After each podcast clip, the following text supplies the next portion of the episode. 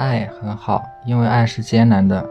以人去爱人，这也许是给予我们的最艰难、最重大的事，是最后的实验与考试，是最高的工作。别的工作都不过是为此而做的准备。回想过去，我在体验上是不被环境包容与接纳的，至少不像普通人一样严丝合缝。尽管每个人都有自己被拒绝和排斥的感受，但在你这里，我的努力得到了认可。作为个体的想法和人格是融洽的，但我和你似乎是不一样的。我们互相的接纳程度，至少是我感知到的。你对我的接纳程度，是我绝少在别处感受到的，甚至是从来没有感受到的。在爱里，人没有恐惧，因没有恐惧，没有失去的担忧，所以能够打开自己。这是因为爱的缘故。被接纳是一方面。被需要则是另一方面，在感受到被你接纳的同时，我亦感受到你对我的需要，这是对一个个体存在的重要性的双重肯定。这点时间说什么呢？嗯，对，相处感受是惬意的、舒服的、自然的，是会涌出无限包容与喜欢的，是可以盯着你做任何事，可以待在你的身边什么都不做，是被接纳与可表达的。是能唤醒自我意识中稀缺的爱与敬，在过去的经历中，逐渐剔除了感情中独占欲的部分，兼而又显。我想，这是友情不会有，而在爱情中不可缺少的部分。我时常觉得我们的关系有点怪，因此隔一段时间就产生一种抗拒的心情。我想你又不会否认，我们有时候像哥哥妹妹，有时候像情人，但我们从不触碰这一点。在我们的关系里，永存着这样的暧昧之处。于是，在某些时刻，我们的对话好像在打哑谜。曾经的想象中，我们三十岁后的某年，偶遇或约见在闹市中心的酒吧或茶室，我邋遢着见你，言语中比现在更多一分冷静与从容，也更见孤寂与烦躁。你则无法想象什么穿着和谈吐，慵懒与疲惫可能会有。说往事也凭当下，你苦于情海多年无觅之交，我就坡下驴驮你回家。你爱过谁吗？你在爱着谁吗？你爱我吗？是我为一个完整的我去接纳。我不懂得爱，我也没有爱过谁。昨天你和我聊天时用了“看重”这个词，但你没用“爱”。我想这对你来说大概是一个很难讲出口。也很难真正发生的词。你说，当你有了看重的人，你就做你该做的，受你该受的，大概就是，爱让人的生命不再虚浮吧，能够愿意去肩住一些沉重的东西，并在这种给予与承担中获得自身的意义。这是一个多么浅显的道理啊！但是要我身体力行的感知到这一点。会不会是很久之后了呢？无论参与的活动如何多，收获的朋友如何称心，即便是众星捧月的地位，似水流年才是一个人的一切，其余的全是片刻的欢愉与不幸。前两天和另一个朋友小袁聊到你，他听了我的描述，说想到了一句话：好人就应该在一起。大概我们都是不错的人，待在一起的时候就更好。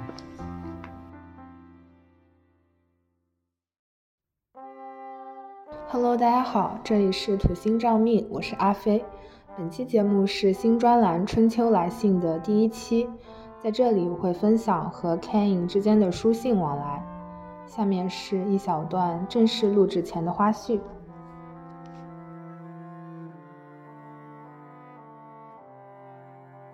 别光看啊，读。那 我给你读。你读。你读你的。你读我的。等一下，我要我要先看一眼。你真的那么深？你看看有没有什么不好读的？嗯，不好意思，算了。还录不录了？你这还你这怎么面向世人？嗯，无法面向世人。那就先读好了，到时候我可以剪的。如果我哪一句不想要，我就把它剪掉。怎么可以这样？那当你这不是，打马赛克打马赛克吗？那看电影都看无删减版，那那那也不是删减版，就是那那个叫 社会主义青社会主义青年版。不是，这是导演剪辑版，懂不懂？你看导演珍藏版的，这个是第一个吗？第一个有三页。要不要再拿出来一些？再拿出来一些。再拿出来一些，不都是我的吗？哎，也没有你的呀。那你现在这全是我的呀？嗯，这不就这么点儿吗？你这不就得这么点儿吗？你放屁！我这还有呢。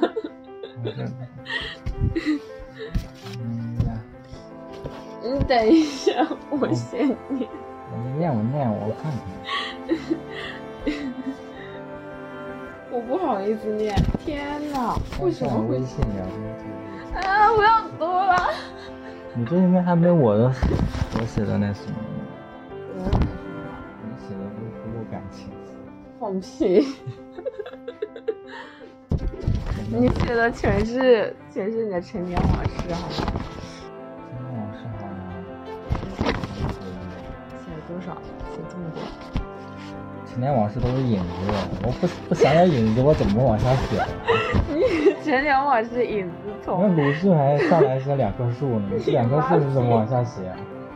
两棵树他妈就一句，你这个影子写了三张纸。不然就人家是鲁迅，我不是鲁迅。你能不能？你我现在那你你还写写字是那种什么？我一年到头就写这么几个，我连笔都没有，我都是从箱子里面翻出来，找两张纸。行行行，能能写囫囵囫囵句子就不错了。我有性障碍。那你读你的，我玩我的。嗯，不行，不行。那我还听着你读啊？嗯。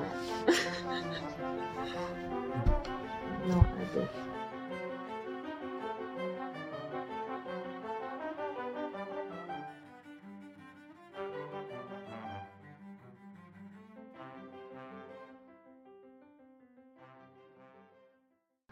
西，见信如无。此刻我正在和你通话，脑海里是你写给我信内容的猜测，没多余的头脑思考应该给你写什么。但一封信的内容不能只是闲话家常，需要多一些值得思考的文字。这种文字已太久没有从我的笔下流出。很早以前我会写日志，记下时间，甚至写上天气。不过连篇累牍是抒发感情，意义不大。大学住宿舍，个人空间变窄，兴趣减弱，印象中没再下过笔。那些未发泄的思绪在林海中翻覆颠倒，揉搓积压，演变成更顽强的症状。现在告诉你之前的我与平时的我都在想什么也无妨，起码有关你的那一部分都是想念与揣摩。我们把时间拨回到六年前刚刚升学时，说起来倒也不算很久。彼时我仍一心扑在彭媛媛这棵树上，学校各大社团招新会上，因曾听他说过入了轮滑的社团，且学长友善的承诺，手没有把手。感情，跟播音稿似的，哎呀，那怎么有感情？你你抑扬顿挫啊，抑扬顿挫很刻意。不用刻意抑扬顿挫。那我平常读读东西就是这样。嗯，因曾听他说过入了轮滑的社团，且学长友善的承诺，手把手包教包会，妒火中烧又无可奈何。于是我直奔轮滑社，当场填报信息，买了一双三百多的鞋子。这是有史以来我第一次有意义的单独行动。记忆中上半年参与的次数不多，没能社没能社团中，你这个句子 没能在哪儿了？在这儿 少一个字儿，没能与社团中的头部大佬结识，只有一个叫陈景生的社员在一来二去的这叫没打副稿，这就是你妈的石头妙笔生花。谁写信打副稿？只有一个叫陈景生的社员，在一来二去的结伴而行中相识。他是海南人，上半年与他联系的也不算频繁，日复一日的课程与课余生活。他从小镇小县城的灰小鸭摇身成为了爱惜羽毛的白天鹅，并不断与我产生嫌隙，最终表现出厌烦。或许是多心，我认为自己不再是能占据他心里一席之地的人。心灰意冷之下，开始了新一轮清理朋友清单的行动。你当然不在其列，毕竟清单中的人也是反复权衡过之后被判定友情存疑。在和他失去联系的近三年中，不知因何缘故，我比从前更擅长人际人往了。什么人际人往？就是人际人往，人人际交往来人际交往。我比从前更擅长人际交往了。或许是因为迎来送往的都是几面之缘、萍水相逢，这样的认知后来被自己驳斥了。正是一种对现在生活的假想，错误的以为人可以轻易改变。想到这里，我为他感到难过。无论参与的活动如何多，收获的朋友如何称心，即便是众星捧月的地位，似水流年才是一个人的一切，其余的全是片刻的欢愉与不幸。书说上回，清理行动开始之后，不少人彻底的从我生活中消失，其中倒有一人值得与你分享。陈丹是我初中时任的干姐姐，真不知初中是怎么想，竟想从 QQ 陌生人中交朋友，竟还真从中认识到了你们。我很难判断是偶然还是命运。在清理行动中，他被一并清理了。原因是辍学以后，打工人的生活逐渐充斥在他的生活里，填满了他的思绪。我一度认为这段年少无知的关系理应如此无疾而终。出乎我意料的是，大约一年后，不知他从哪找回了我的 QQ，劈头盖脸的向我讨要一个理由。我无从作答，但是无比感动。这样一个陌生人，在情绪混沌、游离互联网的时代，仍然重视一段萍水而遇的少年羁绊，怎能不令人感动？此后，我重新审视陈丹与我的关系，认为我们具备作为朋友的条件，同时我认可他作为干姐姐的身份。陈丹是四川人，妹妹在成都上学以后，数度建议她拜访陈丹，也为她联系好了接应。陈丹也很欢迎妹妹的拜访，然而这趟行程推迟了一年多才成行。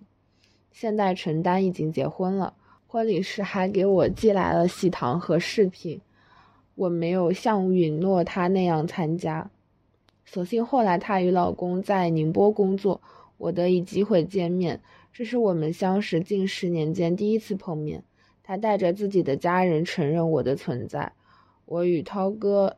陈丹老公李涛成为了很好的朋友。接下来我要告诉你另一个女孩的故事，这段故事更早，是在初二时发生的。至今我依然敬佩自己的冒昧与莽撞。她的名字是王艳歌，与我在同一所初中的不同班级。你妈的，挺饿了。你没有吃的，你忍着，要不然你就。半夜两点点外卖也没有人接单，有泡面，操！别吃了，明天早上再吃。那时有一个同桌叫彭天航，大概是这个名字，已失联，关系很好。有一段时间学校宿舍修缮，住校生要借住在走读生家中，或每天往返村镇之间。似乎我短暂的住在同桌家里，由此与他的爷爷奶奶认识。在之后的故事发展中是很重要的一环。在初二冬天的一个周末，呃，先想讲相识吧。事实上，太过久远且过于离奇，我们都记不清相识的过程了。总之，关系迅速发展。某个冬夜前，我和王艳哥约定见面，于是立刻登上了村里的班车。错别字儿。你也知道，你以后写完能不能就是通读一遍，检查一下？到他们村口见面。一开始我认为同桌或许在家，很方便的借住过去，没有什么意外可以发生。然而，当我到彭天航家时，他的爷爷告诉我，彭天航还在学校里。忘记说，那个学期彭天航已已住去了县域初中。故事讲到这里，时间线已经混乱不开，真的很混乱。你能不能就是打好副稿？学校修缮宿舍。刚才还说谁打副稿啊，写信。但是你这个讲故事呀，讲故事你你得你得你得想一下怎么写。这都是想过的了。啊，行行。彭天航作为我同桌，借住他家，与王彦哥相识的年月全部堆砌在一个时间点上了。总之，第一晚我依照彭天航为理由借住在他家里，和他爷爷弟弟睡在一张床上。傍晚时分，王彦哥和他朋友李雪雅以及李雪雅弟弟出现在小学前面的广场，聊天到很晚，我才回去睡。这是厚脸皮借住过去。第二天，我们在村里闲逛，直到天黑，没有合适的理由借住了。但是我并未尽兴，王彦哥和他的朋友也很高兴，很随意的想到了办法，住在王鑫家的毛坯房里，里面只有硬木板和一张旧毛毯。他给我送来了核桃奶和面包。我在黑暗空旷的毛坯屋里。不知道，各种什么都闻呀！我哪知道他？我在黑暗空旷的毛坯屋里撑住了一个，你怎么什么都闻呀？我在黑暗空旷的毛坯屋里撑住了一个冬日的夜晚。我们密切的关系保持了多年，只是初中毕业他即下学，我们几乎再未见过。毕业后在张家港打工。是一家台湾的连锁甜品站。期间不知什么时候，他和初中的同学连结，不久订婚。直至今年中，他与恋人修得正果结婚。他们分分合合的故事，我听了好多年，坚信他俩并不适合。然而他一次次心软的迁就，理由似乎是你不能理解女孩子付出自己之后的那种绑定。假如十多年前事故未发生，我似乎有一颗多情的心。一定是个暖而又渣的男生。于是，在一切都已发生的前提下，我真的就不再具有这种特质了吗？思考这个问题答案的同时，我陷入第一次完完全全的感情漩涡，忠诚与善变的心理产生冲突，情感的纯洁性遭遇几番自我审查。坦白讲，这种冲突时至今日依然是我的迷思之一。我不好意思读啊。还要读我的大名，那你可以跨过去。嗯，好的，那我就不读这一句了。不是你把名字叉叉叉，好，或者 B，只是忠诚的主体演变成为了叉叉叉。你太傻逼了！你是否意识到一个问题？当我将情感抉择抛出去之后，其实已经面临一个失败的结果。我们只在一种情况下需要面临抉择，事实上的选择权并不在自己手上。我们决定保持现状的同时，不断出现新的问题困扰自己。想必你意识到，他们也是早晚的问题，姑且搁置。如果有下一封信的机会，我想再聊聊我们相处时我的心理活动。祝好，无意。这么快就没了？这结尾是不是太潦草了？啊，不潦草。你们读下一封。下一封你都不写，你都不写日期的，都不知道你是几号写的。后来不是写了吗？后来的好像也没有写，没有写，你没写日期。没写。但可以推测，差不多是那个时候。那我读第二个，第二封信。西如无，上次信中讲聊聊我们相处时自己的心理活动，闲来无事，且先下笔了。不过我想，也不必开门见山，不如先唠唠家常。你在做什么呢？上一刻脑海中都浮现了什么光景？最近除节目推荐、学业任务以外，还在读什么书？是否产生了什么感想？我之前下载了很多书，下面是凑字数的清单：牛津通识读本系列的，维特根斯坦、笛卡尔、尼采、叔本华。罗马共和国资本主义民主《佛学概论》，苏格拉底，被抹去的一家，上班记，社会性动物，伊曼努尔·康德，纯粹理性批判，圆圈武艺，罗翔，人生的智慧，叔本华，共同的底线，秦晖，传统实论，秦晖，以色列，一个民族的重生，中国哲学简史，梁漱溟。中国哲学常识，胡适、与、黄锦树、小花旦王占黑，置身室内蓝小欢，三河青年调查田丰，梁登，山这边的中国黄鱼刚。九月二十序，很想你，希望能更快见到你，但时间不会过得更快，想念却会随着时针摆动而减弱。窗外尽是车水霓虹，你还是错别字？又错别字了，我下次我就用电脑了，我不写了。不行。轮胎碾过路面的呼呼声不绝于耳，这时候我总会在哲学中最根本的问题是否存在上恍惚，仿佛真是一闭眼一切归于虚无，一睁眼某个神秘的造物主将幻象印刻在我的脑海中。我们说主题吧。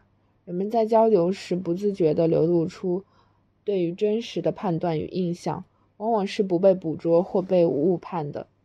我们生来即被社会定义，与社会产生关联，与人交友，与地生情，其间存在着微妙的差别。回想过去，我在体验上是不被环境包容与接纳的，至少不像普通人一样严丝合缝。尽管每个人都有自己被拒绝和排斥的感受，但在你这里，我的努力得到了认可。作为个体的想法和人格是融洽的。或许我们会想，是因为巧合。世上存在无数能互相接洽的个体与灵魂，是我们恰巧遇上了。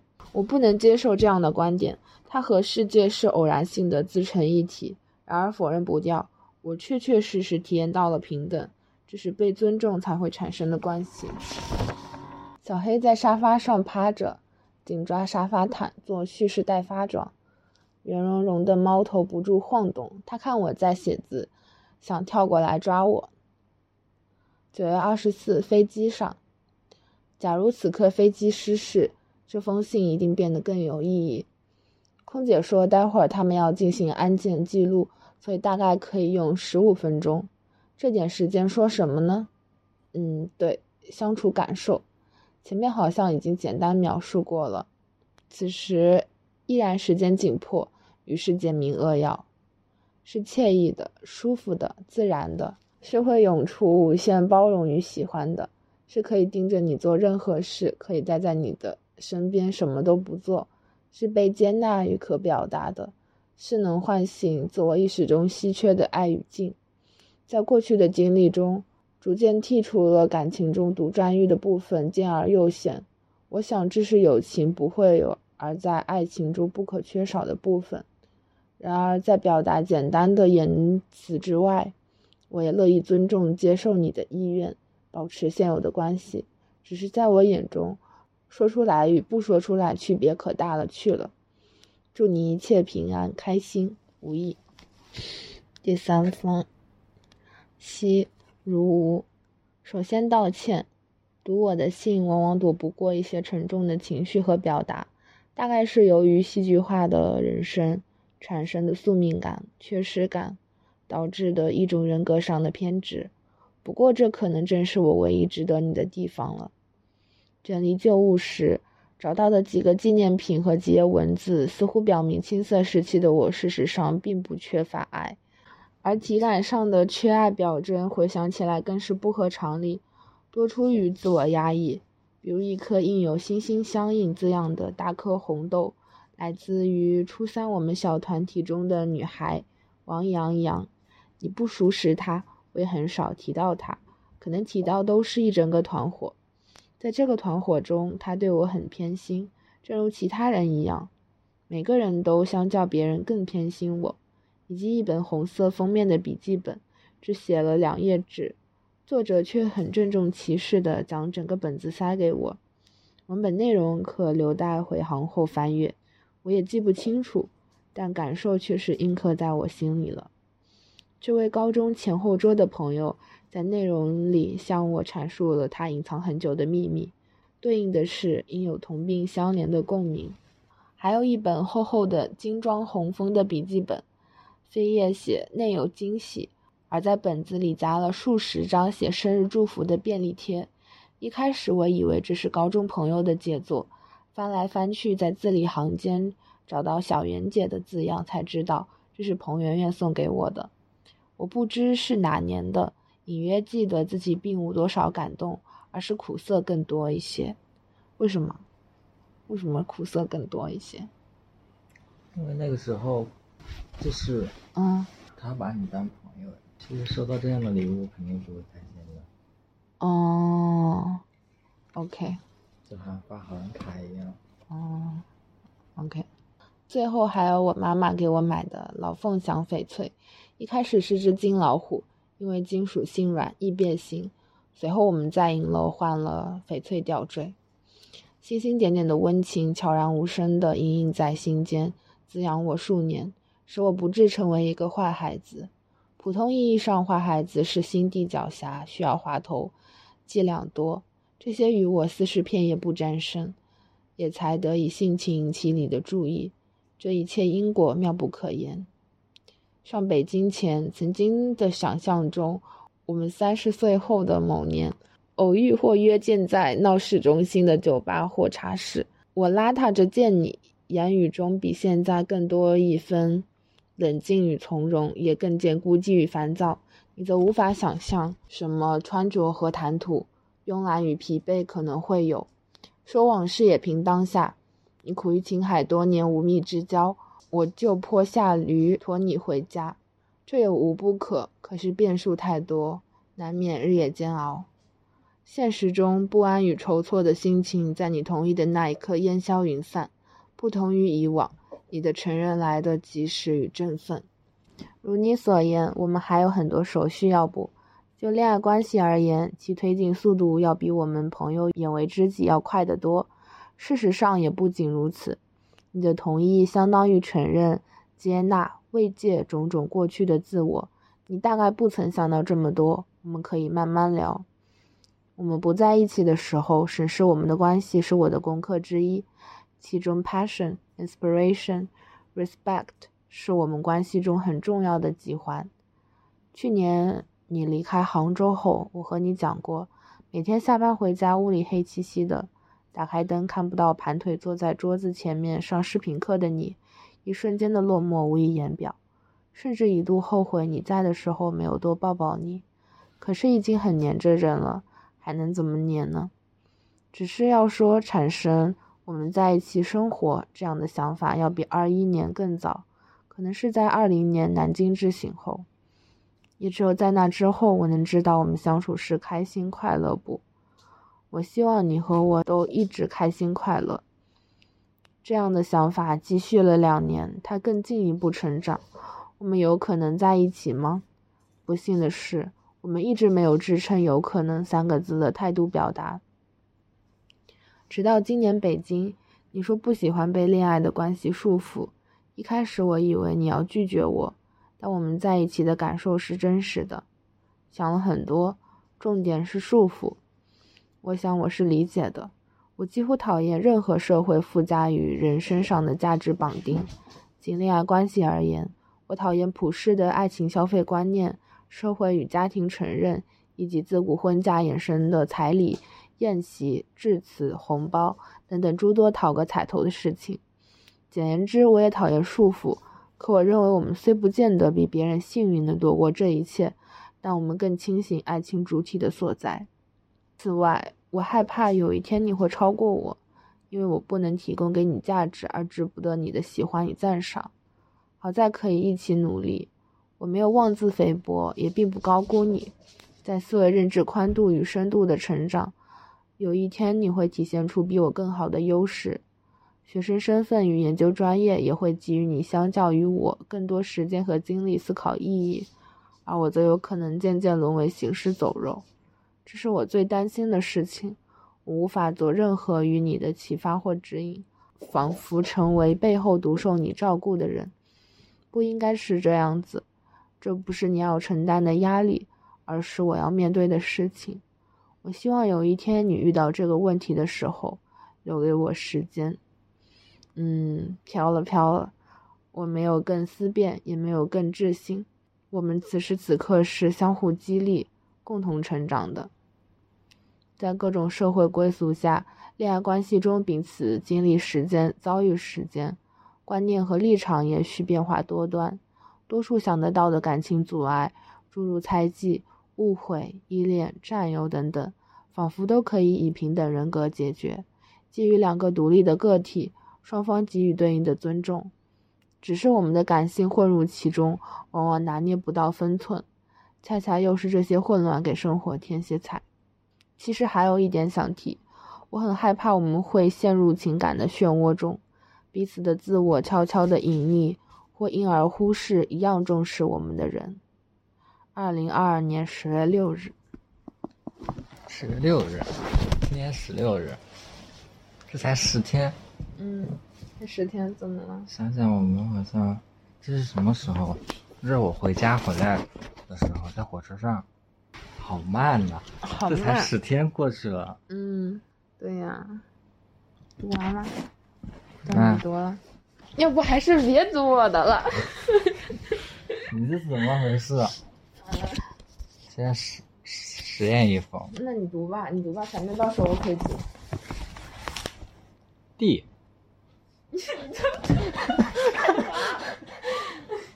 你们上来就占我便宜了，谁占你便宜了？喊我弟。扣钱，扣钱。好久没有给你写信了。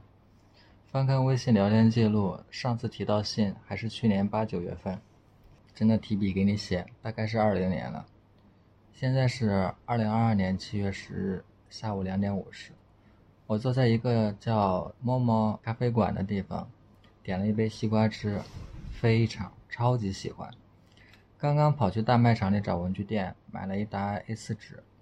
做核酸的路上还在跟你聊天，为了防止你忘记，在此提醒一下，你现在大概在取药的路上，所以今天的药按时吃了吗？上午在看《蒙马特遗书》，拿到这本书纯属巧合。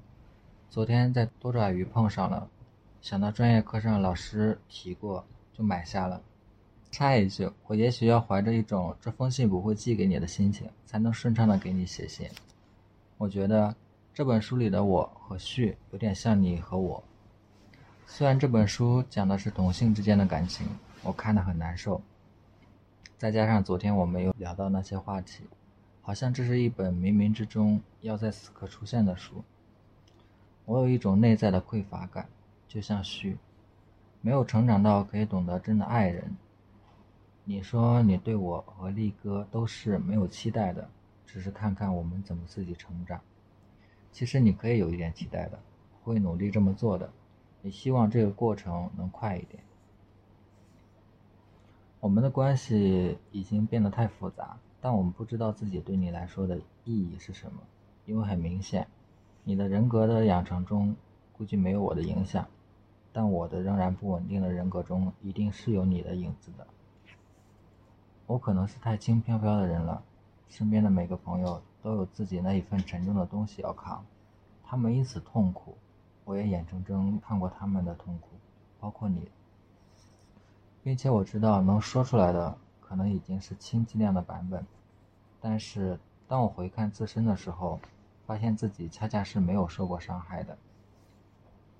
我没有受过致命的打击，就像我上次和你说，我很少痛经，从前就觉得别的女生娇气，但等到自己真的疼过了，才懂她们。但到目前为止。在我的身上没有发生过任何痛楚切肤的事情，但这或许也不是借口吧。刚刚困得趴在桌子上睡着了，我身边的桌子坐着一对男女，看起来是中年的年纪了，但是不知道在学什么，可能是考证书吧，我猜。我的第六感是，他们并不是夫妻，甚至可能还不是情侣，只是处在暧昧中，像一个现实的爱情神话。我很喜欢。目前为止，这封信好像还是不知所云，没有什么重点，想说的话好像溜走了。当我郑重地坐下，觉得有必要认真地写一份自白时，所有存储在脑子里的断句都逃逸了。我时常觉得我们的关系有点怪，因此隔一段时间就产生一种抗拒的心情。我想你又不会否认，我们有时候像哥哥妹妹，有时候像情人，但我们从不触碰这一点。在我们的关系里，永存着这样的暧昧之处。于是，在某些时刻，我们的对话好像在打哑谜。因为我们大概 各怀鬼胎，没有办法完全坦诚地面对彼此。当然，这可能只是我单方面的感受。我想起今年跨年，小丫和 S 来找我，小丫跟我生气了，我不明所以。她说：“我真搞不懂你，我有时候觉得我们俩真亲近，你真是我最好的朋友；有时候又觉得你很遥远，像个陌生人一样。”我大概有一种自己也没意识到的残忍。叫做冷漠。All indifference is nonsense。这是在我十八岁的表弟的微信签名看到的。每到这种时刻，我常常觉得我是一个不理解人类普遍情感的人。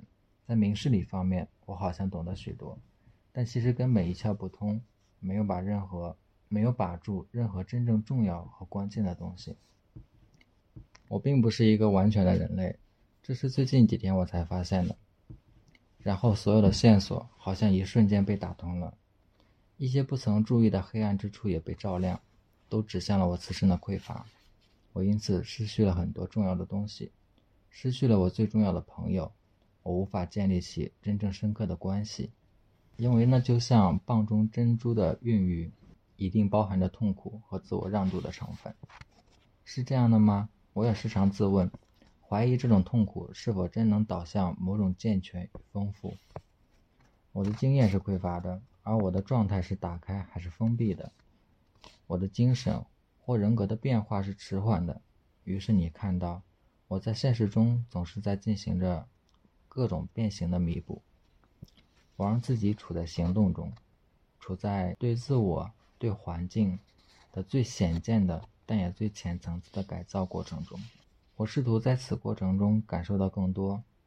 写到这里，我发现自己内心深处是存着那种渴求，那种获得爱与痛苦的能力的渴求。我在这些词里围困多年，仍然是过去扁平的一副面孔。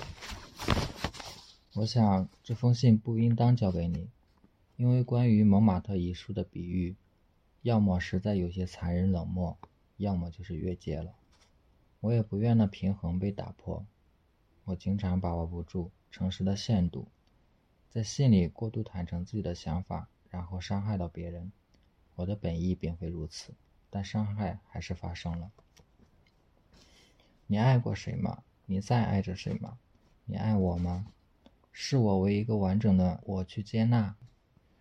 我不懂得爱，我也没有爱过谁。昨天你和我聊天时用了“看重”这个词，但你没用“爱”。我想这对你来说大概是一个很难讲出口，也很难真正发生的词。你说，当你有了看重的人，你就做你该做的，受你该受的，大概就是爱让人的生命不再虚浮吧，能够愿意去肩住一些沉重的东西，并在这种给予与承当中。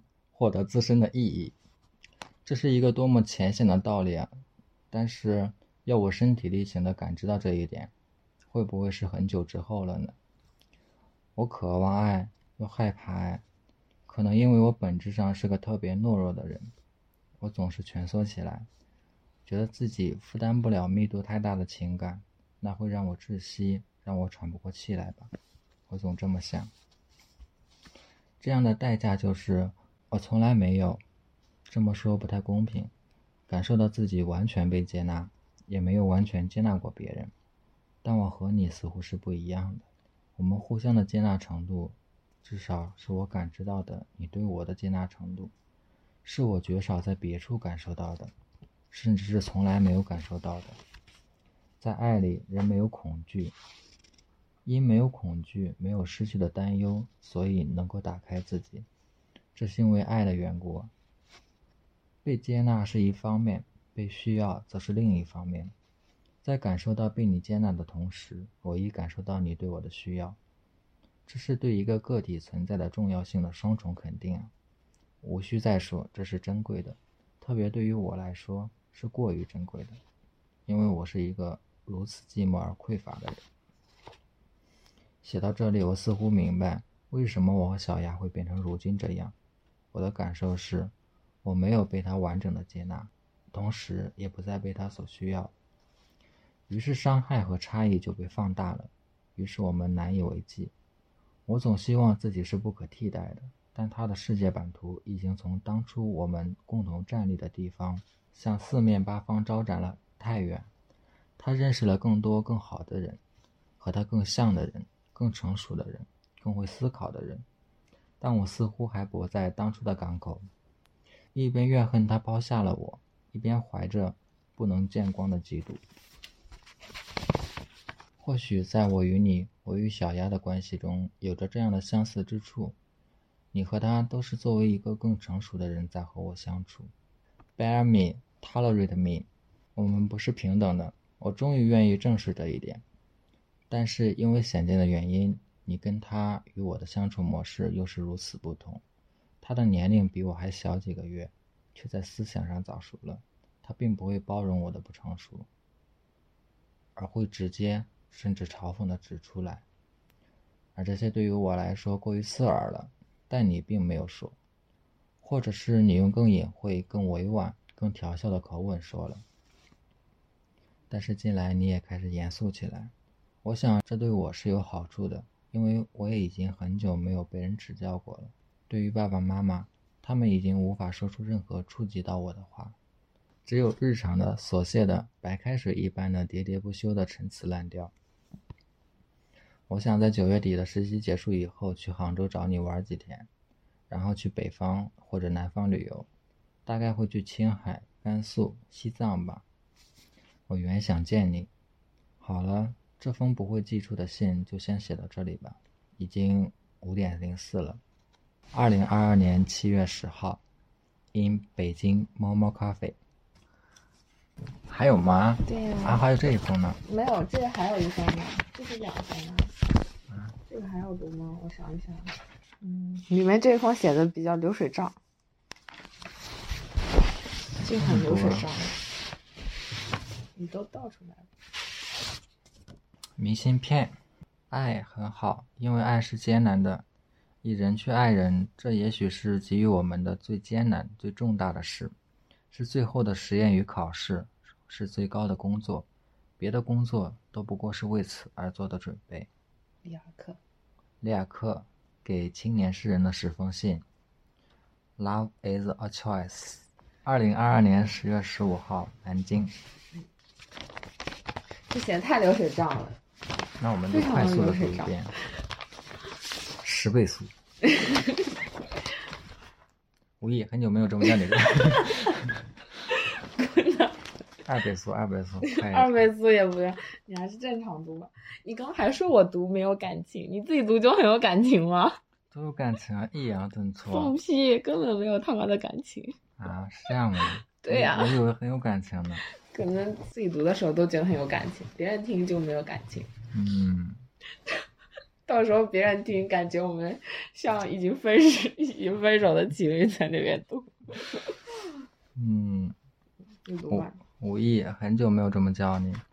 现在是二零二二年九月二十凌晨两点二十四，距离你满二十五岁已经过去了大约两个半小时。在过去的一个小时里，我从床上爬下来，临时决定搭早上六点半的火车去见你。这大概可以被称为一件有点疯狂的事情，但我执行的时候非常冷静。十分钟收好了东西，把衣服拿下楼洗了，去宿舍楼栋 check 了一下门锁，阿姨锁了门。看来要四点多吵醒他一次，约了早上五点的顺风车，司机师傅到学校西门接我。换好了衣服，打开电脑，甚至准备写一会儿稿子。毕竟才两点，还有两个半小时。不过临了，我还是开始给你写信。此刻你大概已在睡梦中，小孩也可能在你床角，也可能在沙发上呼噜呼噜地趴着。你大概不会想到，再过大约六个小时。你还没醒来的时候，我就会推门而入，站在你床前吧。听起来略像鬼故事或惊悚片的样子，不过希望到时候能让你二十五岁的第一天有一些快乐的元素。我现在坐在宿舍小桌前的台灯下，心跳有一些紊乱，大脑也混乱，不太清楚，不知道是熬夜的缘故，还是即将去杭州的缘故。耳机里在放李志的歌，我眼皮逐渐沉重。可能再写三行就要趴在桌上睡着了。李志在唱《下起了雨》，不过我看了天气预报，今天和明天南京、杭州都是晴天。现在还有些胡思乱想，担心顺风车司机睡过头，担心自己睡过头，担心宿管阿姨叫不醒，担心门口保安不放我走，担心出租车开太慢没赶上高铁，担心高铁站核酸查验不过关。担心到杭州小区保安不让进，担心我进到家里时你已经去加班了。不过我想不至如此，早八点半你大抵仍在熟睡。你二十五岁了，祝福的寻常话大概也不太需要，除了生日快乐这句最简单的之外，我就写一写我眼中的二十五岁的你，是不需费一些脑子就可以快速写出的。你是一个很好的人，这绝不是什么好人卡。是在我认识的人当中，自我教育和自我完善的较为成熟的人。这不单是智性上的，我虽慕强，但更吸引我的是你之前也提到的品性。前两天和另一个朋友小袁聊到你，他听了我的描述，说想到了一句话：好人就应该在一起。大概我们都是不错的人，待在一起的时候就更好。最后还是祝一祝。祝已经经历过世事搓磨的你，仍然可以保持自己的形态。不快乐的时候，就撸撸小黑柔软的肉垫，或摸摸我的软软的手。Happy birthday, buddy！二零二二年十月十五号凌晨四点十分 AM，与南京仙林 K。